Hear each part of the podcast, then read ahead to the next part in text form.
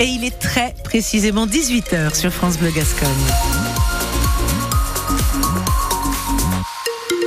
Dans un instant, le journal. Marion Dambiel arrive à G. Dans l'actu ce soir, des incendies dans le quartier du Peyroat. On reviendra aussi sur l'hommage national rendu à Robert Badinter ce midi. Mais d'abord, Marjorie, un mot sur la météo. Et ça se couvre. Ça se couvre, mais le temps reste très doux. Et demain, la journée sera ensoleillée avec des maximales autour de 20 degrés, largement au-dessus des valeurs de saison. Nuit agitée dans le quartier du Peyroit à Mont-de-Marsan. Une voiture a été incendiée hier soir ainsi que des poubelles. Les pompiers sont intervenus en présence des forces de l'ordre qui, selon le maire de Mont-de-Marsan, ont été prises à partie par des gens sur place. Des incendies à répétition qui exaspèrent les habitants. Sarah Ders. Encore une voiture brûlée, lance un jogger en observant la carcasse d'une voiture entièrement carbonisée. Les policiers constatent les dégâts. Orlan, elle, n'est pas surprise. Elle habite le quartier du Perrois depuis 6 ans. Ça brûle très souvent. Les voitures, euh, les containers, c'est pratiquement pas tous les jours, mais à peu près toutes les semaines. Cette habitante avoue ne plus appeler la police ou les pompiers de peur des représailles. D'autres rentrent rapidement chez eux. Ils n'ont rien vu, rien entendu. Mustapha, lui, a vu beaucoup de fumée mardi soir, ce qui qui l'a inquiété.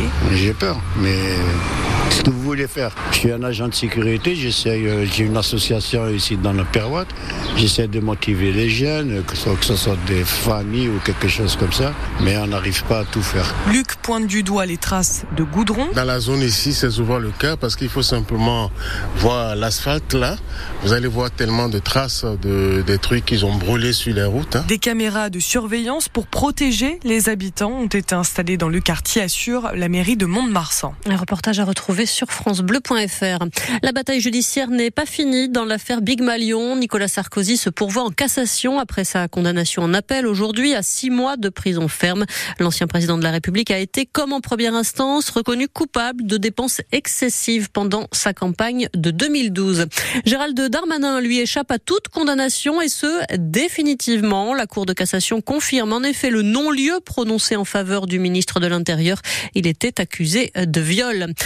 De zénith pour Frisk Corleone. Le concert du rappeur demain à Lille est interdit. Décision de la préfecture du Nord en raison d'un risque de trouble à l'ordre public. Elle pointe du doigt des chansons aux paroles antisémites et complotistes. Frisk Corleone qui est par ailleurs visé par une enquête pour apologie du terrorisme. Il entrera bientôt au Panthéon. Et Robert Badinter y sera en effet inhumé. Sa famille a donné son accord après la proposition faite par Emmanuel Macron ce midi en marge de l'hommage national rendu à l'ancien garde des Sceaux.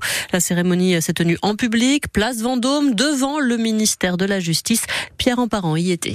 Première image très émouvante, l'arrivée d'Elisabeth Badinter dans une place Vendôme plongée dans le silence pour cet hommage national inédit sous les fenêtres du ministère de la Justice. Un silence rompu par les applaudissements au moment de l'arrivée du cercueil de Robert Badinter.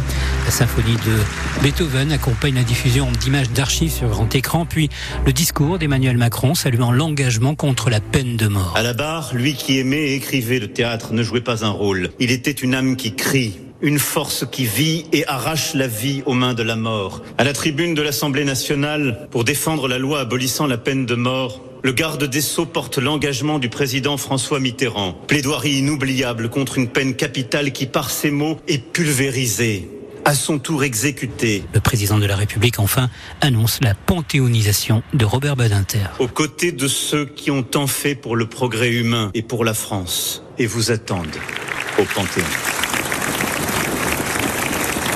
Hommage national à Robert Badinter qui s'est donc déroulé euh, ce midi à Paris.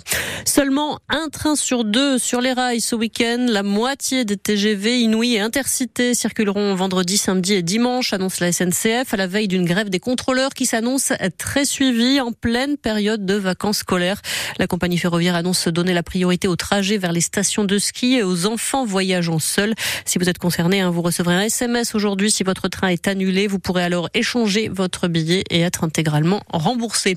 Allez, on termine avec du rugby l'USD sanctionné. Le club d'Aqua est condamné à payer une amende de 3000 euros. Décision cet après-midi de la commission de discipline de la Ligue nationale de rugby. Le club thermaliste est reconnu responsable d'avoir modifié la composition de son équipe dans l'heure précédant le coup d'envoi et ce sans justification. C'était lors de la rencontre entre Dax et Biarritz le 26 janvier. Le club avait en effet fait jouer finalement son capitaine Jean-Baptiste Barrère qui était incertain et qui a finalement tenu sa place alors qu'il était absent de la première feuille de match. La météo 100%